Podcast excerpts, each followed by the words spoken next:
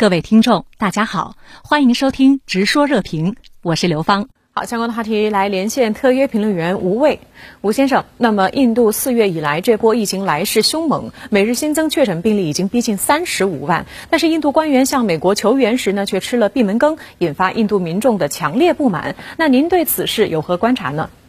是的，刘芳。都说患难见真情，现在更多印度民众看清了美国政府那套伪善的嘴脸。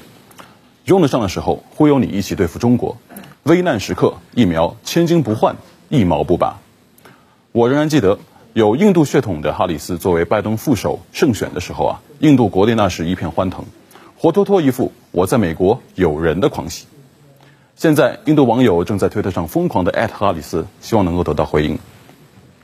美国现在的疫苗产量已经上来了，我留意到。已经有部分美国医院开始将这个疫苗给感染者注射，试图检验治疗效果。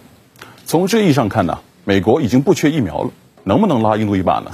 客观条件上当然是可以的，但美国政府的态度确实令印度寒心。印度的疫情确实有些失控，就像蜡烛两头烧。一方面，各地的这个医疗系统已经到达这个崩溃的边缘。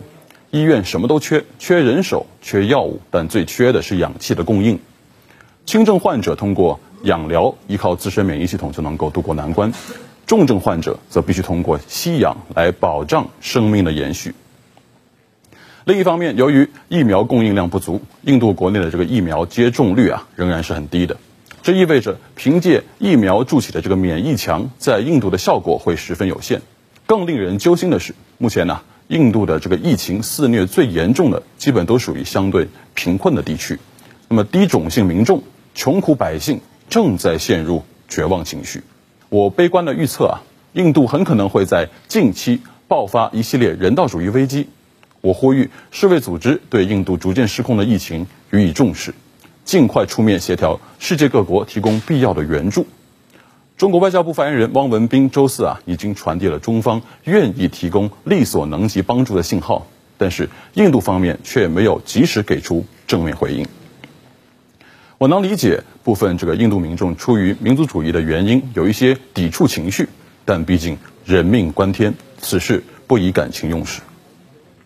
在中国面临疫情冲击的时候啊，印度方面也及时伸出了援手，中国此刻提供援助。是出于人类命运紧密相连的普世情感，因此，我也建议由世卫组织牵头协调，以一种印度政府相对容易接受的方式啊，将中国的援助输送到位，救人要紧。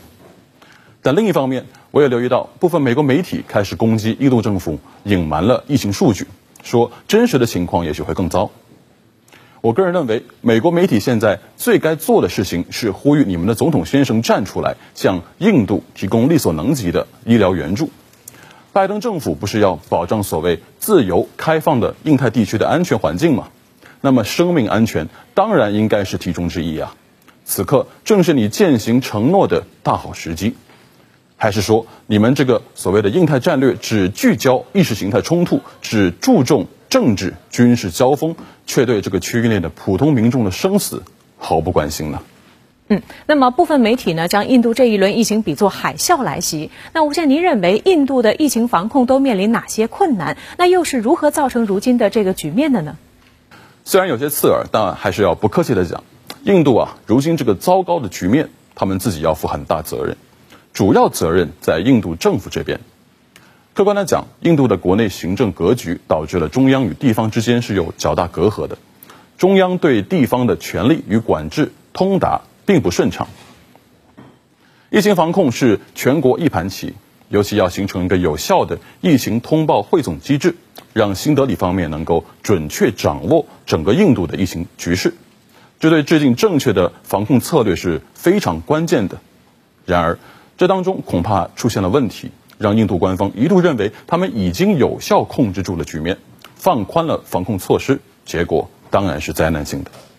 进一步讲，四月份正值印度教的大壶节，数以千万计的民众从各地集中汇聚到了印度北部城市赫尔德瓦尔，以摩肩接踵的方式在恒河边进行沐浴礼。